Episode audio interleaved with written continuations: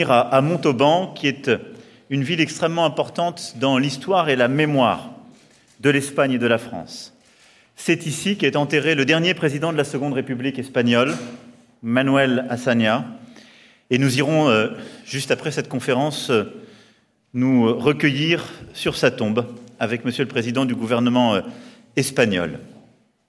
Et je crois qu'ici, nous devons continuer d'avoir tous et toutes en tête son dernier discours en juillet 1938, qui était un appel poignant à la paix et qui rappelle l'engagement de grands intellectuels et de, des républicains espagnols dans ce combat mené d'abord dans, dans, leur pays, puis à travers l'Europe et dans notre pays.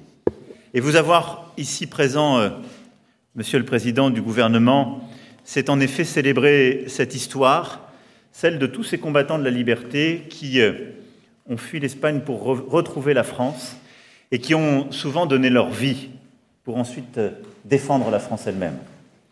Et ces dernières années ont permis de célébrer leur mémoire, mais nous n'oublierons jamais les nombreux républicains espagnols qui se sont joints à la résistance française et nous ont permis de rester libres. Ensuite, cette rencontre de Montauban nous a permis de signer à l'instant une convention historique qu'on appellera, j'en suis sûr, la Convention de Montauban, qui ouvrira la possibilité d'obtenir la double nationalité, française et espagnole. Et je sais, je le dis devant notre député qui, justement, a tous ces Français de l'étranger dans la région, dans sa circonscription, nous avons 150 euh, 000 Français qui vivent en Espagne, 190 000 Espagnols qui vivent en France.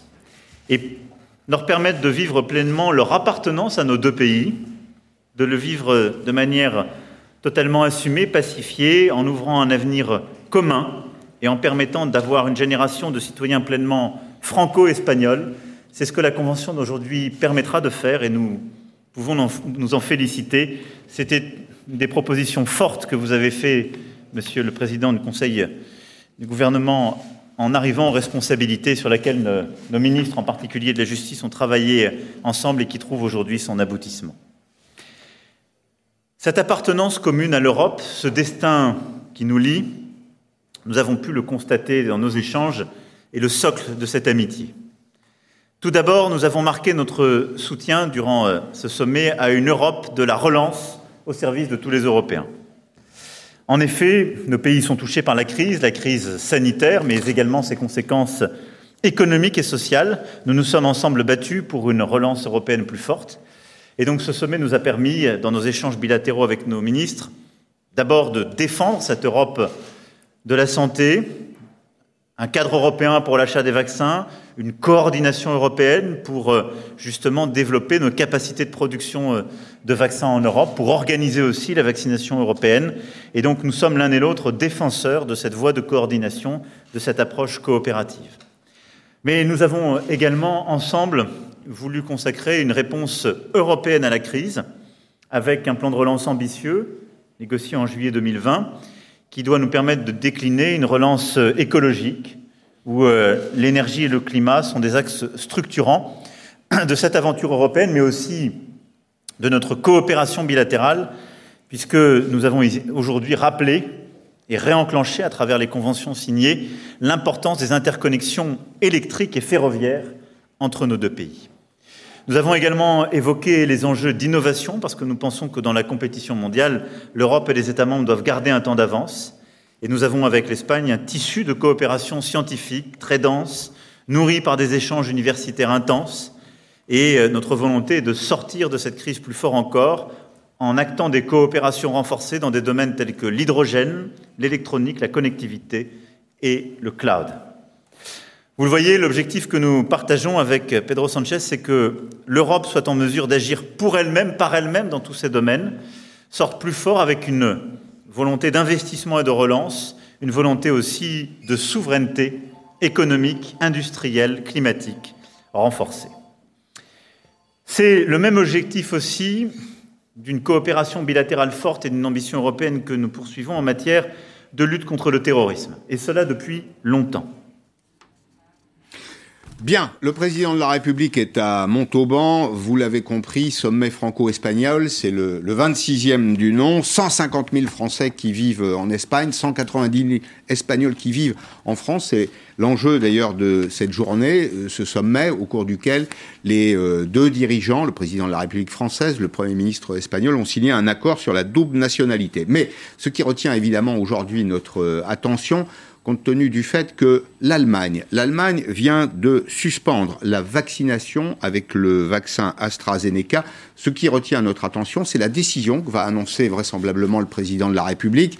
Dans les minutes qui viennent, nous euh, l'entendrons ensemble. Bonjour Stéphane Carcillo. Bonjour. Merci d'être là. Euh, vous êtes le chef du département emploi et revenus de, de l'OCDE.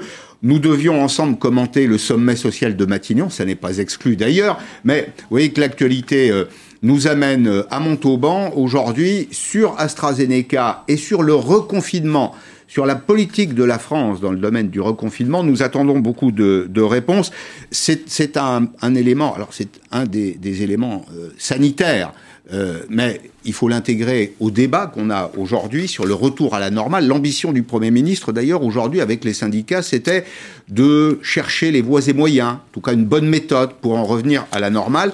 Euh, là, si évidemment euh, il y a cette étape dans la vaccination, on est un peu dans un système de stop and go, ça aura des conséquences sur le plan social. Mais votre avis, est-ce que le président de la République euh, va annoncer la suspension du vaccin à AstraZeneca, comme les Allemands l'ont fait?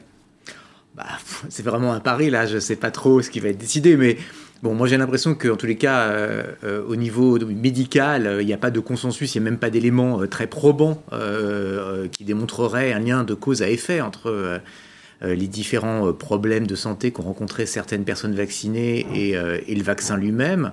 Et donc, en l'absence de preuves vraiment extrêmement probantes et compte tenu de l'urgence d'augmenter le rythme de vaccination, il y a quand même des chances que la vaccination se poursuive en France. Enfin, c'est mon, c'est mon, vraiment mon sentiment à moi. Mais... Enfin, vous le voyez d'un point de vue social. Vous vous dites, en substance, c'est un luxe qu'on ne peut pas s'offrir. C'est ça que vous pensez? Oui, alors effectivement, c'est un luxe parce qu'on sait très bien qu'en fait, euh, quand on ralentit euh, la vaccination, ça veut dire qu'on euh, reporte d'autant plus la fin de toutes les mesures de restriction économiques de, qui font que notre économie fonctionne aujourd'hui non pas à 100%, mais dans le meilleur des cas à 95%, si c'est pas dans certains secteurs à 90 ou à 50%.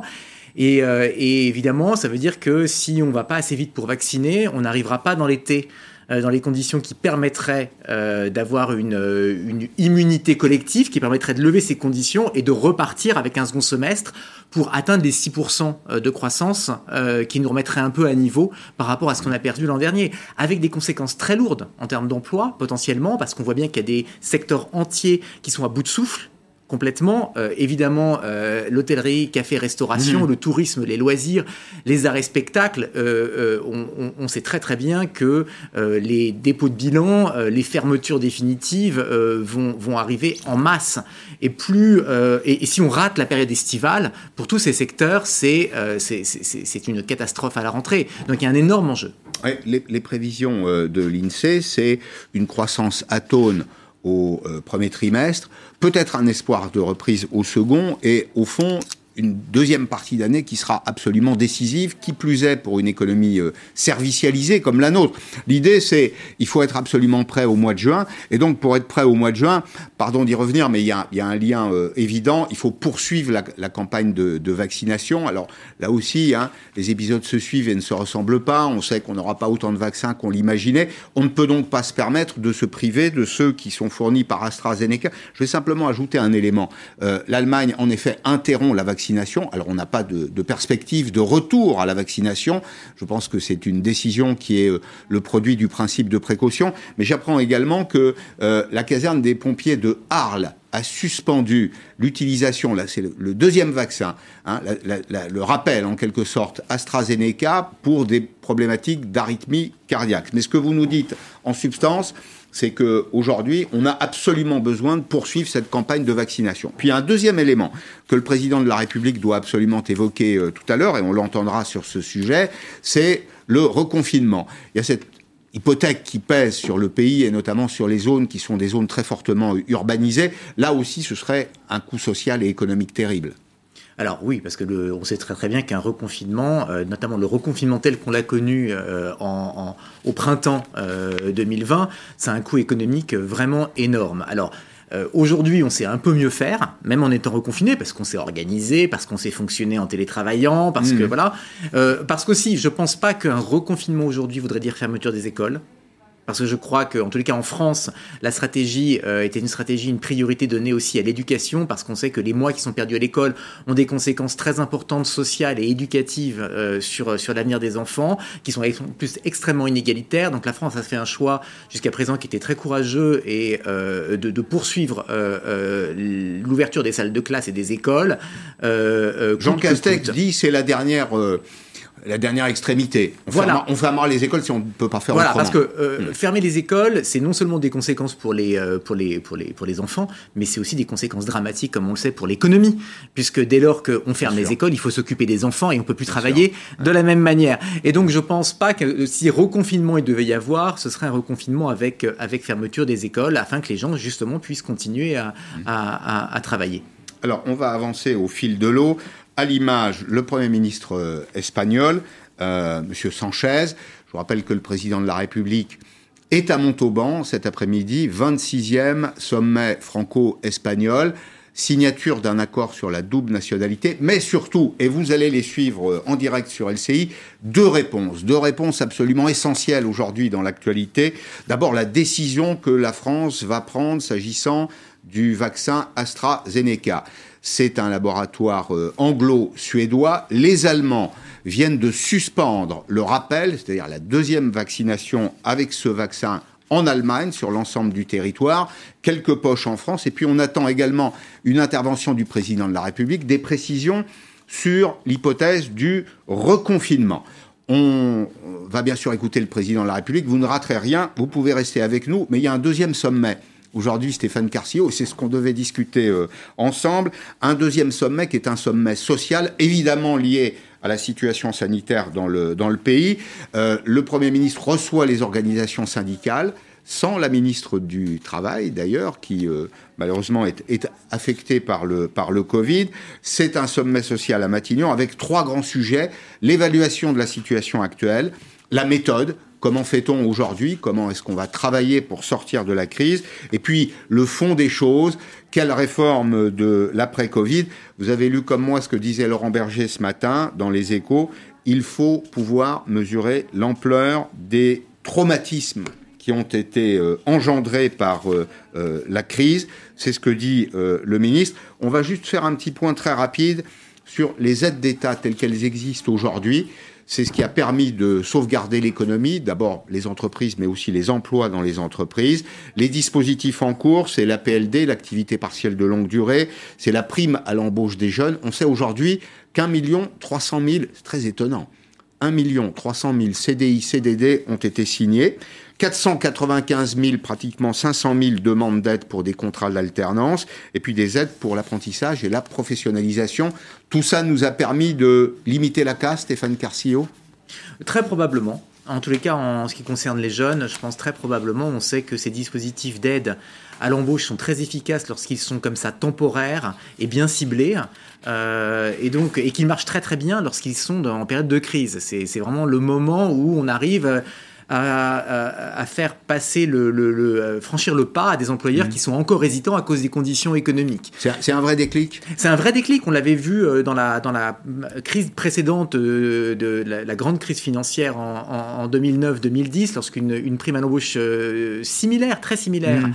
avait été mise en place. Elle n'était pas sur les jeunes, mais elle était ciblée sur plutôt les bas salaires. Donc ça se rapproche et on voyait qu'en fait effectivement beaucoup d'emplois avaient été créés grâce à cette mesure et que ça avait été un coût euh, par emploi créé assez, assez faible, justement à cause de cette efficacité.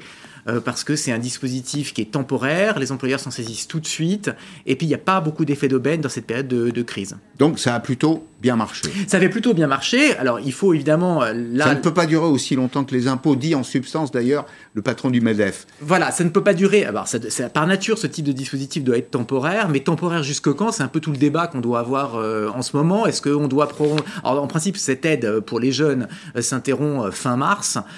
évidemment, les conditions actuelles, on voit bien moyens ne sont pas vraiment extrêmement encore très positives, surtout si on a un reconfinement.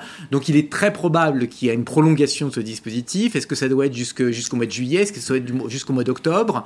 Moi j'aurais plutôt tendance à penser qu'il faut aller jusqu'au mois d'octobre parce que octobre c'est une période clé d'insertion pour les jeunes sur le marché du travail. Donc c'est vraiment un moment qu'il faut pas rater. Donc vraiment pour leur mettre le pied à l'étrier, à mon avis, il serait, il serait assez judicieux d'aller jusqu'en jusqu'en octobre. Alors, l'État ne peut pas être euh, éternellement payeur en, dernier recours. Il y a, plusieurs euh, idées qui s'expriment dans ce, dans ce domaine. Le patron du MEDEF, il faut rappeler que euh, les budgets sociaux sont gérés aujourd'hui par les partenaires sociaux, même si l'État a mis la main dans la mécanique, si elle organise le mécano aujourd'hui, les budgets sociaux vont sortir très éprouvés de cette crise. Il faudra pouvoir rembourser. Vous dites, vous donc, il faut absolument passer l'été, il faut éventuellement retirer le tapis, c'est ça, mais de façon extrêmement progressive? Actuellement extrêmement progressive, que ce soit pour les aides à l'embauche ou pour euh, les dispositifs euh, d'activité partielle, le, chômage partiel. Euh, aujourd'hui, il faut continuer à aider à 100% les secteurs évidemment qui sont fermés de manière, de manière obligatoire, hôtels, cafés, restaurants.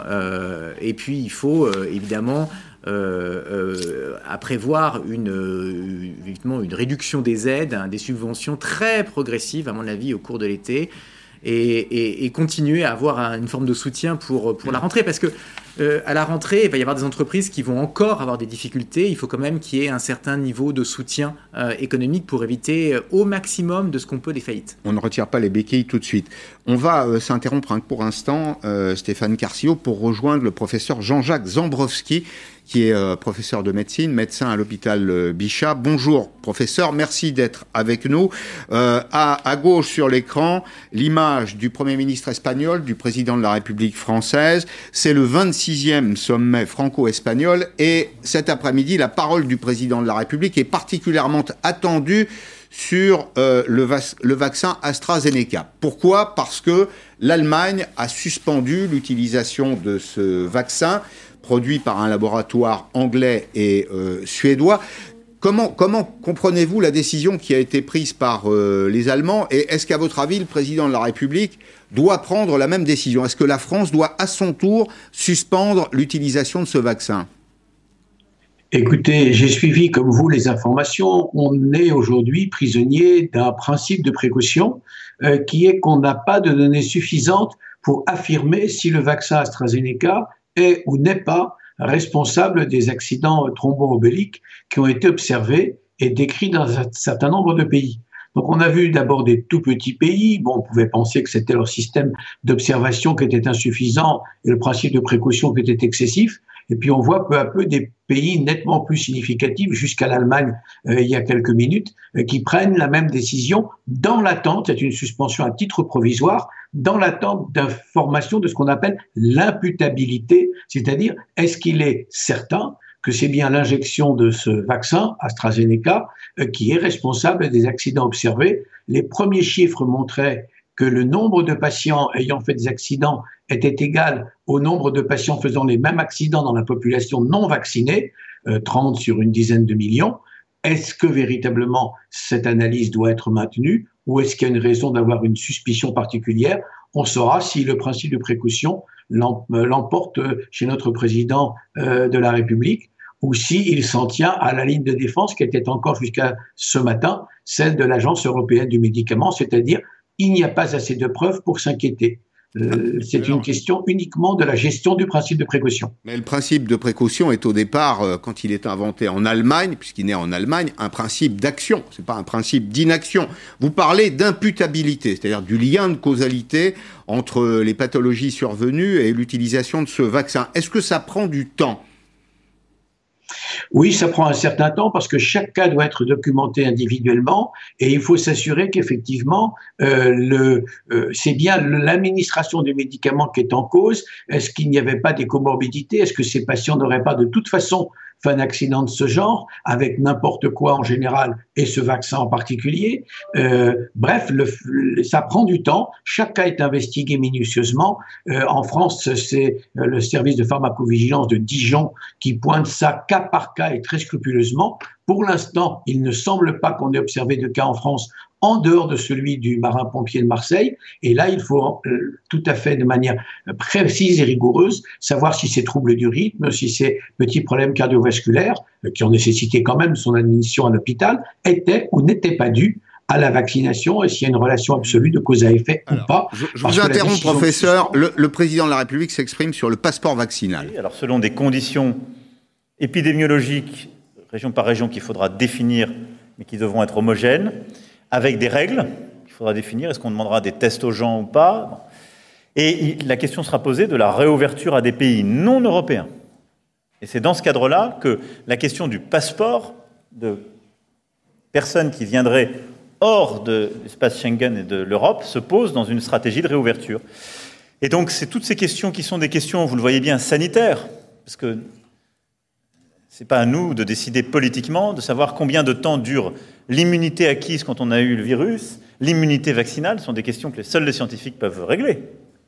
De, des vaccins qu'on reconnaîtra, on va rouvrir quand les choses iront mieux pour nos secteurs touristiques, c'est très bien, mais est-ce qu'on reconnaîtra tous les vaccins qui sont faits à travers le monde? Peut-être pas. Donc ça, c'est des, réponses sanitaires dont on a besoin. Ensuite, on a besoin de clarifier des sujets éthiques, juridiques. Donc tout ça nécessite une coordination. C'est pour ça que ces travaux ont commencé depuis le mois de décembre. Et d'ici à mai, ce sont des travaux qui seront très structurants pour organiser en européen la réouverture de ces secteurs. Une question de Anne Bourse, France 3. Bonjour. Euh, L'inquiétude grandit autour du vaccin euh, AstraZeneca. L'Allemagne vient de décider de suspendre son utilisation, comme d'autres pays en Europe. Euh, même les pompiers des Bouches-du-Rhône ont annoncé aussi tout à l'heure qu'ils ne vaccinaient plus leur personnel avec. Est-ce qu'il est dangereux aujourd'hui de se faire vacciner avec AstraZeneca? Est-ce qu'il faut le suspendre par principe de précaution? Vous avez raison de rappeler que plusieurs partenaires européens ont décidé de suspendre l'usage du vaccin AstraZeneca jusqu'à il y a quelques minutes euh, les autorités sanitaires allemandes. L'autorité européenne, l'EMA, rendra demain après-midi un avis sur le recours à ce vaccin.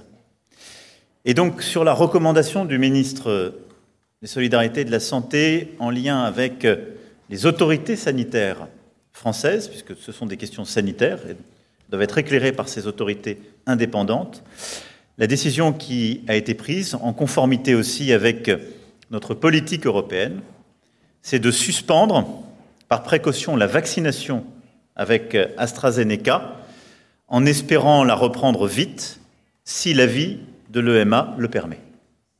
Et donc là aussi, nous avons un guide simple, être éclairé par la science et les autorités sanitaires compétentes, et le faire dans le cadre d'une stratégie européenne.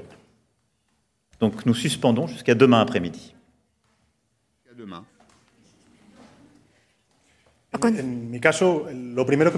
En ce qui me concerne, j'aimerais d'abord insister sur le point que si cela se produit, c'est parce que les agences de régulation et en principe le MA, le MA surveillent le, le processus de vaccination. Il y a donc une garantie, une sécurité. C'est un message que nous devons envoyer à toute la population concernant le processus de vaccination.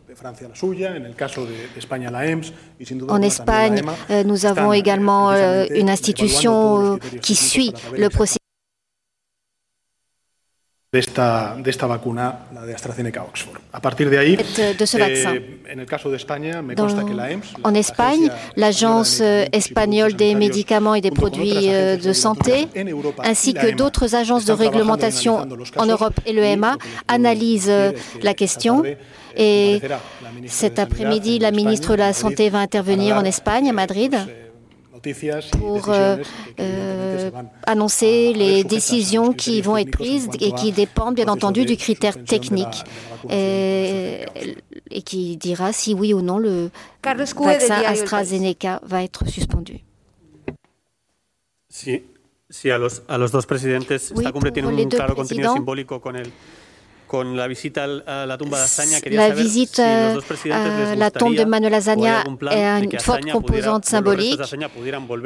Est-ce que vous avez, est-ce qu'il y aurait la possibilité que la dépouille d'Azaña revienne en Espagne? et qu'est-ce que vous en pensez? Ensuite, Monsieur Sanchez, est-ce que vous acceptez que la vice-présidente soit Yolanda Díaz ou bien est-ce que c'est quelque chose qui n'est pas encore décidé? Il sera plus facile de travailler sans Iglesias dans le gouvernement C'est une question. Ciudadanos a également joué un rôle essentiel euh, ces derniers temps. Est-ce que le fiasco de Murcia peut, faire que vous perdiez cet allié? Est-ce que vous aviez des critiques à ce sujet? Concernant la première question, j'ai déjà dit que le président de la République espagnole fait partie désormais de l'histoire commune de la France et de l'Espagne. Les membres de la famille vivant de Manuel Assania sont d'accord sur le fait que la dépouille du président de la République doit rester là où il a été enterré, c'est-à-dire à Montauban. Ah, maintenant, dans le cadre du débat parlementaire qui va avoir lieu concernant la loi sur la mémoire démocratique, bien entendu, nous revendiquerons du point de vue historique la figure de personnes comme Manuel Assania. Voilà ce que je peux vous dire. Eh, Concernant votre question, nous n'envisageons pas que la dépouille de Manuel Assania revienne en Espagne. En revanche, nous voulons revendiquer, dans le cadre de la mémoire démocratique, la figure de Manuel Assania. C'est une histoire commune de la France et de l'Espagne, j'insiste. Et je crois que Manuel Assania doit... Bien, voilà, c'est le Premier ministre espagnol, Pedro Sanchez, qui euh, s'exprime sur euh, un problème espagnol. Je vais simplement vous rappeler les éléments, les éléments du président Macron. Le président Macron euh, a été interrogé sur la suspension du vaccin AstraZeneca. Pourquoi? Parce que l'Allemagne, notamment, a suspendu euh, l'utilisation de ce vaccin. C'est un vaccin qui est produit par un laboratoire anglo-suédois. Je vous rappelle d'ailleurs au passage, ça n'a pas été dit, mais que l'essentiel de la population anglaise a été vaccinée avec euh, AstraZeneca. Ce que dit euh, Bastien Auger, ce que dit le président de la République, c'est que, à titre de précaution, dans l'esprit du principe de précaution, en attendant le point de vue de l'Agence européenne du médicament demain, la France suspend elle-même euh, l'utilisation du vaccin AstraZeneca. Je crois qu'il faut rassurer aussi les gens qui ont déjà été vaccinés par euh, AstraZeneca avec ce vaccin. Si tout va bien, il n'y a aucune raison d'avoir peur. On est dans une logique là qui est celle de la précaution. Parfois, la précaution confine avec la peur.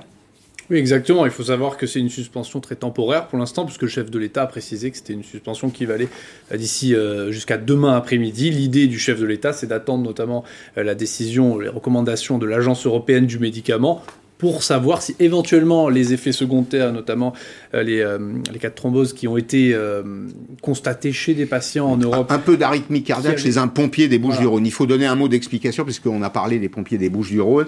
En effet, le corps des pompiers des Bouches-du-Rhône a décidé d'interrompre la vaccination de ces euh, représentants, hein, de, ces hommes, hommes de rang et officiers avec AstraZeneca, parce qu'il y avait un peu d'arythmie cardiaque qui avait été euh, constatée, mais rien de plus, pas de thrombose, pas de cas de thrombose à ce stade. Tout à fait, mais les décisions là qui sont prises au niveau européen concernent les données qui sont en Europe. Et aujourd'hui, ce qu'on nous dit, que ce soit en France ou même dans les pays d'Europe qui avaient euh, suspendu euh, AstraZeneca, c'est qu'on n'a pas aujourd'hui de lien de cause à effet avéré entre euh, la vaccination et ses effets secondaires. Mais le choix qui a été fait par plusieurs pays depuis plusieurs jours, c'est de suspendre à titre préventif pour savoir si oui ou non il y avait une lien de, un lien de cause à effet. Ce qui est intéressant dans cette décision du chef de l'État, c'est qu'on a un revirement total de la part de la France, puisque hier soir encore, le Premier ministre Jean Castex était interrogé sur cette question. Il disait nous, pour l'instant, on n'a pas de données qui euh, nous euh, fassent dire que ce vaccin est dangereux. Donc, on continue. On voit que d'autres pays, euh, notamment l'Allemagne, ont choisi finalement de suspendre le vaccin AstraZeneca de manière temporaire. Et donc, aujourd'hui, le président français décide finalement, lui aussi, de suspendre, mais il faut le rappeler, à titre préventif, pour savoir s'il y a ou pas des liens de cause à effet. Jusqu'à demain, aujourd'hui, c'est ce qu'il a dit tout à l'heure. Demain, demain c'est un, un avis de l'Agence européenne du médicament qui doit être rendu. Il faut rappeler que c'est une agence indépendante et que euh, c'est elle qui euh, donne le ton dans ce domaine, c'est elle qui dit la vérité de la science. Oui, en tout cas, c'est là-dessus que se basera le chef de l'État, notamment, et surtout les données scientifiques qu'il peut avoir pour savoir si mm. oui ou non il y a un lien de cause à effet entre euh, ce vaccin et ses effets secondaires qu'on a pu euh, observer. Mais aujourd'hui, dans tous les pays où il y a eu cette décision, ce qui est dit, c'est qu'aujourd'hui, il n'y a pas de lien de cause à effet établi. Donc, ce qui est appliqué aujourd'hui par les autorités, c'est le principe de précaution. Alors, nous sommes avec Jean-Paul Hamon, qui est euh, le président d'honneur de la Fédération des médecins de France. Bonjour. Jean-Paul Hamon, quel est votre, point de vue? D'abord, est-ce que vous êtes étonné par la décision qui est annoncée par le président de la République euh, on suspend AstraZeneca en France jusqu'à l'avis de euh, l'autorité européenne du médicament demain. Oui, non, non, mais c'est vrai que c'est un principe de précaution, je vais dire, euh, politique, parce que euh, les 30 cas de thrombose pour 5 millions de vaccinations, on a bien... vous, restez, vous restez avec moi, Jean-Paul Hamon, parce que les choses s'enchaînent. Le président de la République est interrogé sur le reconfinement. Sans confinement est une semaine perdue. Que lui répondez-vous, Monsieur le Président? Vous savez, les décisions euh, que nous prenons tous depuis, euh, depuis un an et que l'ensemble des gouvernements européens et des gouvernements du monde ont à prendre ne sont jamais des réactions, ne se font jamais à la légère. Elles sont parmi euh, les plus difficiles qu'il nous revient, car nous parlons euh, simplement de la, liberté, de la vie d'une nation, de, l'intimité de nos concitoyens. Et dans ce moment-là, vous avez raison de rappeler toutes celles et ceux qui euh, sont tombés à cause de ce virus et tant de familles endeuillées. Quand nous avons pris la décision il y a un an de confiner, comme on dit maintenant, et donc de, demander à nos concitoyens des restrictions inédites pour ces raisons sanitaires de leur liberté d'aller et venir, de travailler, d'être éduqués, c'est parce que nous étions devant ce phénomène inédit et que c'était le seul moyen de protéger les vies et de protéger notre système hospitalier. Ça a toujours été notre guide. Maintenant, nous avons tous à concilier plusieurs dimensions de la vie de notre nation. Bien évidemment, protéger les plus faibles, protéger la vie de nos concitoyens qui sont le plus menacés, protéger notre système de santé, protéger aussi des autres maladies qui continuent pendant ce virus, protéger contre la détresse qui va avec le fait d'être isolé, parce que nous avons aussi appris que isoler pour protéger conduisait à d'autres troubles, à des maladies mentales, à des dépressions graves, protéger en éduquant nos enfants et nos jeunes qui en ont besoin, et nous avons aussi appris que Fermer des écoles avait des conséquences peut-être parfois plus graves. Protéger en permettant aussi à la vie économique et sociale de se poursuivre. Et donc c'est cet ensemble qu'il faut à chaque instant constamment prendre en considération de manière adaptée, proportionnée, et en regardant la réalité de l'épidémie, ville par ville, territoire par territoire. C'est ce que nous faisons en permanence. Et donc c'est en fonction de ces évolutions que nous aurons à prendre dans les jours qui viennent, sans doute, de nouvelles décisions et que nous aurons encore à en prendre et que j'ai demandé aussi au gouvernement de travailler pour que dans les prochains jours, nous puissions redonner de la visibilité à nos concitoyens sur le calendrier. Le maître du temps, c'est le virus, malheureusement. Et nous, sommes en train de le vivre. Notre collègue italien, ces derniers jours, a décidé un quatrième confinement en Italie. Représentez-vous. Donc je pense qu'il faut regarder aussi la, réalité, le caractère imprévisible de ce virus et sa dureté. Donc il faut à la fois beaucoup d'humilité, il faut prendre tous ces paramètres en compte, mais je souhaite aussi que nous puissions travailler pour redonner de la visibilité sur pas simplement les prochains jours, mais également les prochaines étapes en fonction aussi des clarifications que nous aurons sur les vaccins. Voilà. Donc il y a, toujours des éléments euh, constant. il y a des éléments d'incertitude qu'il faut pouvoir lever dans les prochaines heures et les prochains jours pour répondre de la manière la plus adaptée à la question que vous venez de me poser.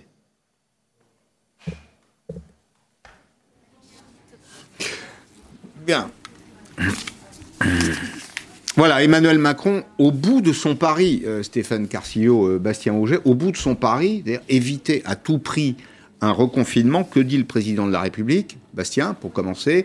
Il nous dit en substance, la situation d'aujourd'hui, elle exige que on arbitre entre la dimension sanitaire, on respecte la, vie des, Françaises et des, Français, il faut protéger des autres maladies, euh, il faut aussi protéger des dépressions, des, euh, conséquences de cette euh, séquence terrible, l'éducation, l'enseignement et puis la vie professionnelle. Et il nous dit donc, au fond, c'est toujours sa politique, faire du sur-mesure ville par, ville par ville, département par département. Oui, exactement. Et ça, c'est vrai que c'est une dimension qui est très présente aujourd'hui dans les choix de l'exécutif, la territorialisation, pardon, on en parle beaucoup. Ça n'a pas toujours été le cas. C'est vrai qu'il y a une époque, on parlait plutôt de mesures nationales à chaque fois. Là, il est vrai que euh, depuis quelques semaines, le choix de dire si on prend des mesures, c'est local, a été fait aussi parce qu'on voit que les, les taux d'incidence, les taux d'occupation de réanimation sont pas du tout les mêmes selon les euh, départements. Donc c'est pour ça que ce choix est fait de faire euh, territoire par territoire. Ce qui est intéressant dans ce que dit le président de la République à l'instant, il, dit nous aurons sans doute à prendre dans les jours qui viennent de nouvelles décisions. Donc ça veut dire Qu'est-ce que vous comprenez? Ça veut dire qu'il y a des arbitrages à faire. Alors, est-ce que finalement le statu quo euh, sera décidé? C'est peut-être une option, mais en tout cas, le président de la République a bien en tête que faire le pari aujourd'hui, notamment en Ile-de-France, de euh, miser sur une absence pour l'instant de reconfinement ou de mesures plus strictes, de miser sur euh, notamment les transferts vers des réanimations dans, dans des départements où l'occupation est moins grande, le président de la République lui-même a conscience du fait que peut-être, peut-être, ça ne sera pas suffisant pour ça aussi que ce week-end, le Premier ministre disait euh, on se tient prêt à prendre des mesures euh, radicales, peut-être, s'il le faut, euh, à tout moment. Donc le choix qui est fait, c'est de dire on ne confine pas pour l'instant, mais on sait que ça peut arriver à tout moment. Offrir de la visibilité, il y a un sommet social qu'on devait commenter aujourd'hui avec Stéphane Carcillo, c'est-à-dire donner euh, des perspectives aux, partenaires sociaux, comment sortir de la crise. D'ailleurs, la problématique, c'était celle de la méthode. Hein, comment on fait pour euh, sortir par le haut À quel moment on suspend les dispositifs euh, d'aide Mais offrir de la visibilité au-delà des partenaires sociaux aussi aux Français, ce seront des décisions à prendre dans les jours qui viennent. Je vais ajouter un élément. Je vais vous donner la parole, Stéphane Carcillo, c'est que l'Italie euh, suspend elle aussi le vaccin AstraZeneca.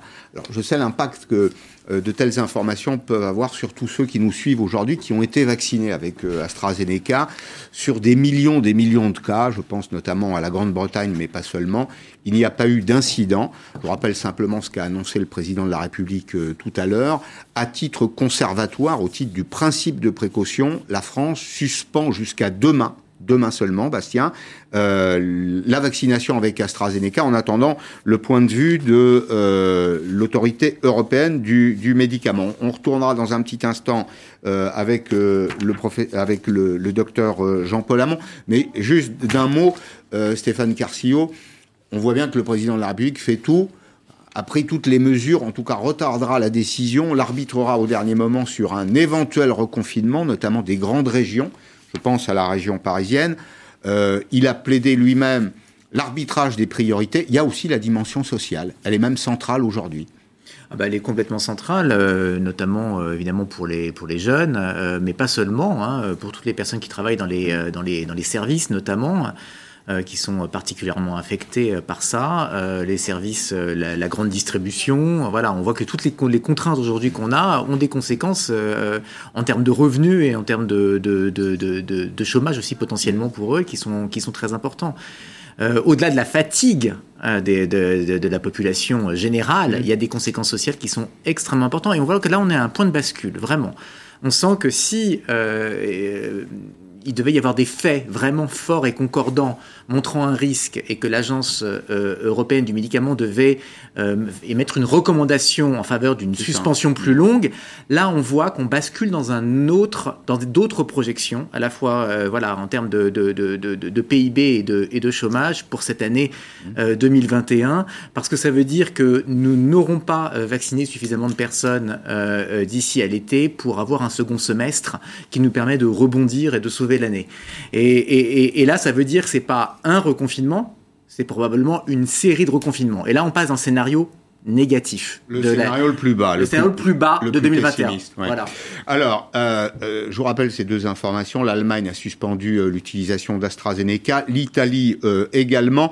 Avant de redonner la parole au docteur Jean-Paul Hamon, je vous propose de réécouter ce qu'en a dit le président de la République. C'était en direct sur LCI il y a quelques minutes.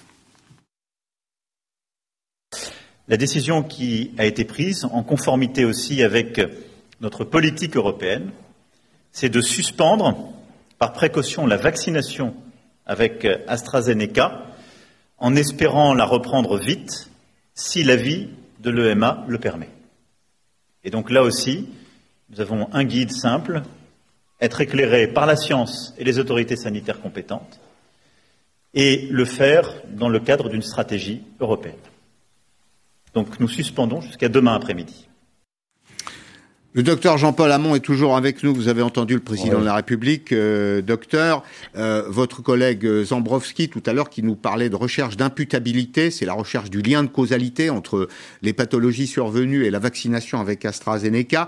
Le président de la République précise bien les choses. Hein. Il dit en, en, substance, il s'agit de suspendre pour 24 heures l'utilisation de ce euh, médicament, de ce vaccin. Euh, on aura demain un avis très clair de l'autorité européenne? Ben oui, je pense que je pense que là il prend pas il prend pas beaucoup de risques. Hein. Il retarde il retarde de 24 heures euh, la, décision de vacciner ou pas. Euh, je pense que l'agence européenne va confirmer euh, la possibilité de vacciner. si c'est toujours 34 thromboses pour 5 millions de, personnes, c'est le taux qu'on rencontre chez 5 millions de personnes qui n'ont pas été vaccinées. Donc il n'y a aucune raison de, ne pas, euh, de ne pas continuer à vacciner. Il faut le faire.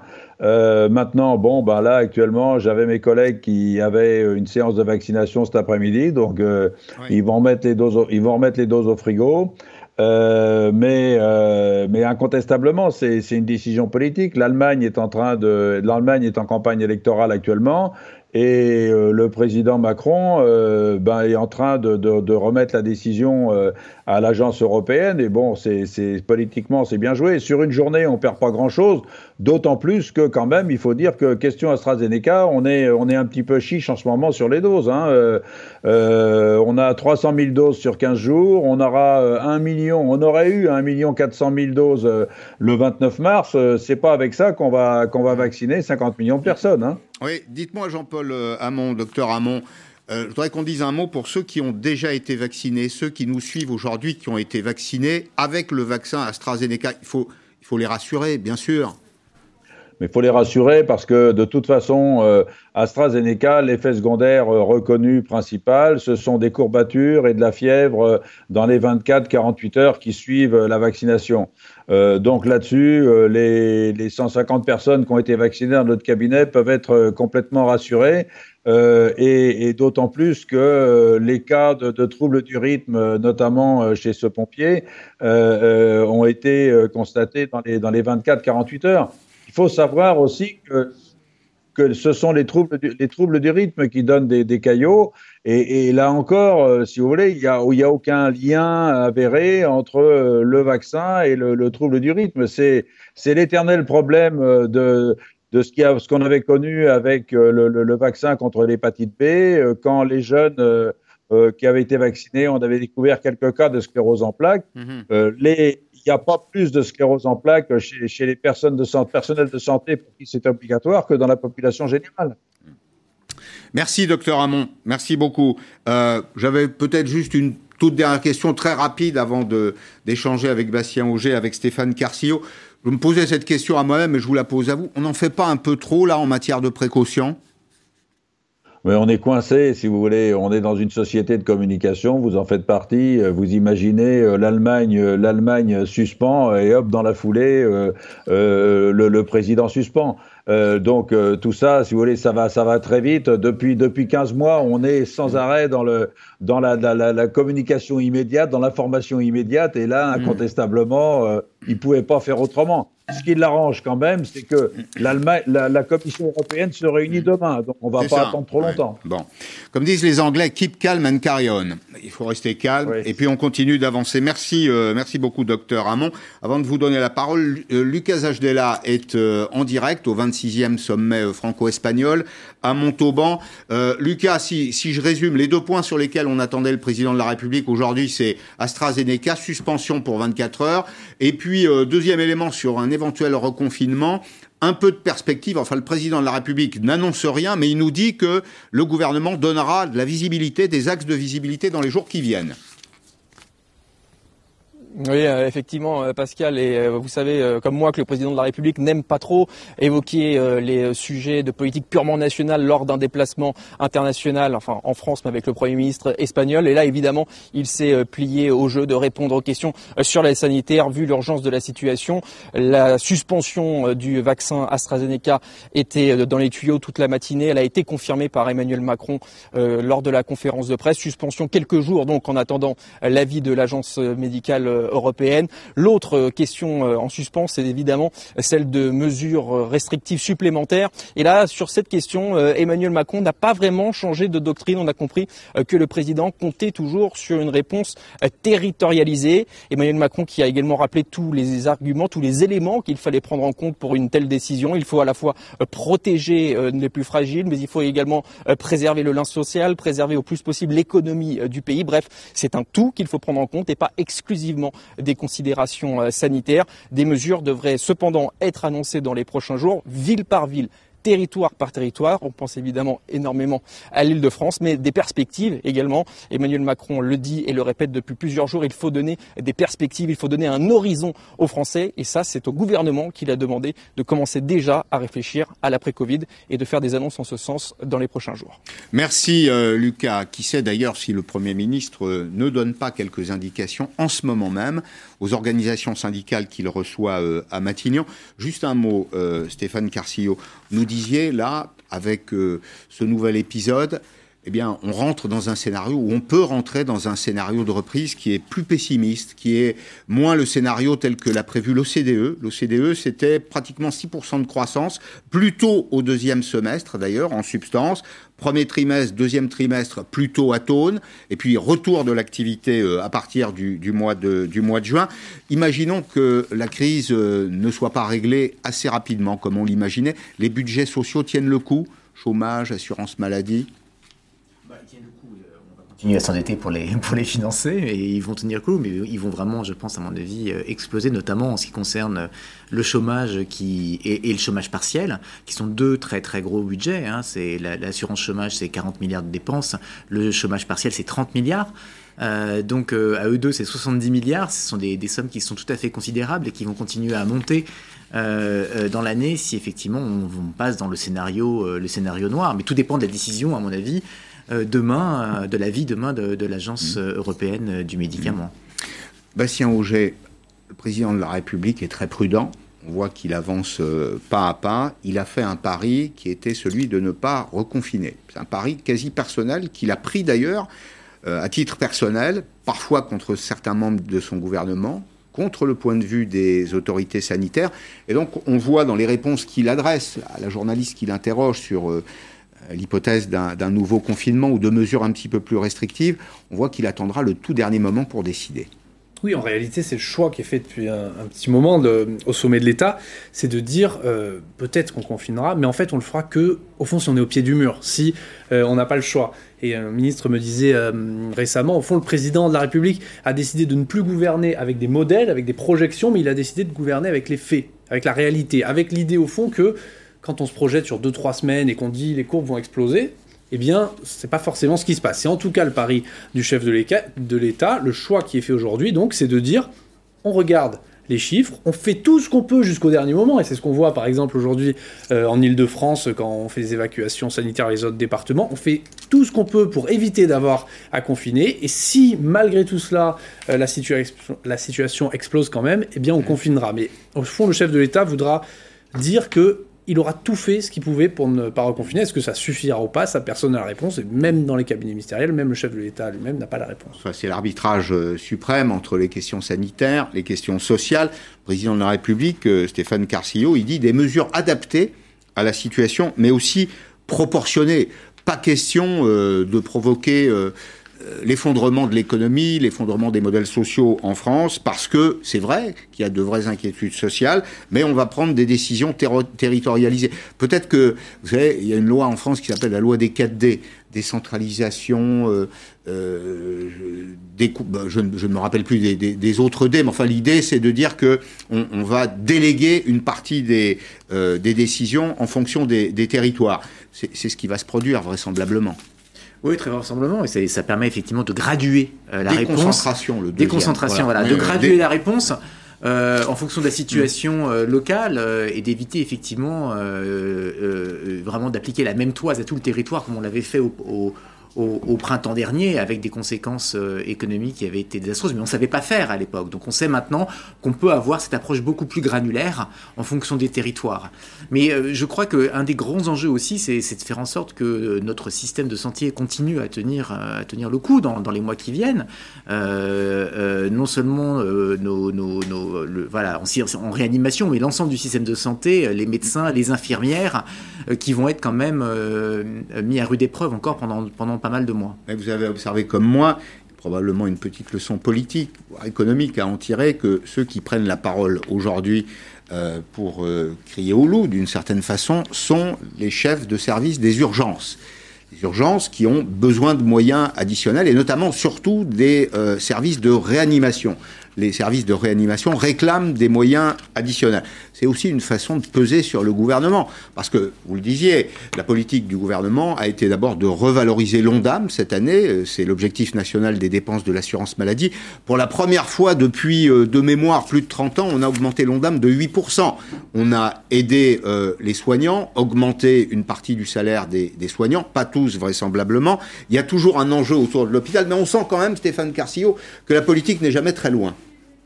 Non, bien sûr, mais il y a vraiment un, je crois, au-delà de, uniquement de l'hôpital, il y a vraiment un enjeu de revalorisation de tous ces métiers qui sont en, vraiment en première ligne dans la lutte du Covid. C'était d'ailleurs un des sujets de la discussion euh, euh aujourd'hui euh, euh, à Matignon. Les travailleurs qui sont en première ligne, les travailleurs qui sont en seconde ligne, qui sont très exposés au Covid, qui sont très exposés à des conditions de travail qui peuvent être difficiles, notamment dans le métier, dans certains métiers de service, dans le métier médical, dans le soin avec des conditions de travail qui, euh, c'est pas euh, juste aujourd'hui, c'est des conditions de travail depuis des années qui sont assez dégradées, notamment en matière salariale. Et donc il y a toute une discussion à avoir euh, sur ces métiers et comment faire pour compenser la difficulté, la difficulté présente. Et au-delà de ça, qu'est-ce qu'on, comment on fait pour discuter de l'évolution de ces métiers, la méthode, comme vous dites tout à l'heure, le dialogue social, les pistes pour faire évoluer ces métiers, qui en plus vont être soumis à énormément de transformations dues au changement technologique. Euh, dans, les, dans les décennies qui, qui viennent. Euh, on sait que euh, dans les services, dans la distribution, tout va être automatisé. Alors qu'est-ce qu'on fait effectivement de, ces caissières? Est-ce qu'on va leur laisser perdre leur, leur, leur, travail ou leur revenu Est-ce qu'on les interromps d'ailleurs parce qu'on devait évoquer les, les salariés de deuxième ligne. Il y en a 4 600 000 en France. Un des enjeux de la, la, réunion actuellement à Matignon avec les syndicats, c'est précisément de les aider, de revaloriser ces métiers. Alors je vois caissière, ouvrier du bâtiment, l'agroalimentaire, aide à domicile, euh, agent d'entretien, routier. Il n'y a pas le personnel médical.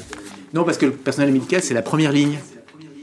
C'est vraiment la, ligne des personnes qui sont exposées directement euh, au Covid. Mais les enjeux pour eux sont euh, aussi importants. C'est simplement qu'on a parlé plus de ces personnels et de leurs problèmes de revalorisation de carrière ces dernières années, et on avait beaucoup moins parlé euh, euh, du chauffeur de VTC, de la caissière, qui pourtant avait des conditions de travail aussi difficiles. Une exposition dont on estime qu'elle est 50% supérieure au virus en termes de risque d'infection euh, mm. par rapport à la population générale et euh, des conditions de travail pas toujours adaptées au risque et aussi des perspectives qui sont difficiles parce que tous ces métiers vont se transformer dans les années qui viennent. Et donc les perspectives à 5 et 10 ans, là aussi il faut en parler parce que ces métiers risquent de, ces personnes risquent de sortir vraiment très éprouvées de la crise et en plus de rencontrer des conditions dues au changement technologique très difficiles dans leur métier dans les années qui viennent. Merci Stéphane Carcillo. Sortir de la crise, sortir par l'eau. Merci Merci aussi beaucoup, Bastien euh, Auger. Si euh, vous nous rejoignez, ces deux informations. Le 26e sommet euh, franco-espagnol à Montauban, le président de la République interrogé sur deux sujets. Le premier, c'est le vaccin AstraZeneca, suspendu en France jusqu'à demain jusqu'à demain avec en ligne de mire l'autorité européenne du médicament qui doit rendre un avis. Et puis deuxième élément, reconfinement. Le président de la République euh, parle de mesures adaptées, proportionnées, ville par ville, territoire par territoire. Il annonce cependant des décisions à prendre dans les jours qui viennent. Il veut offrir de la visibilité aux Français. Euh, je vous laisse euh, avec Arlette Chabot. Arlette Chabot ne devrait pas être très loin. Ben Elle est là. Bonsoir Arlette, bonsoir à tous. je vous retrouve demain à 16h en direct sur LCI. Bonsoir Arlette. Merci beaucoup Pascal. Oui, effectivement, une émission un peu particulière, c'est-à-dire une émission spéciale après l'annonce effectivement faite par le président.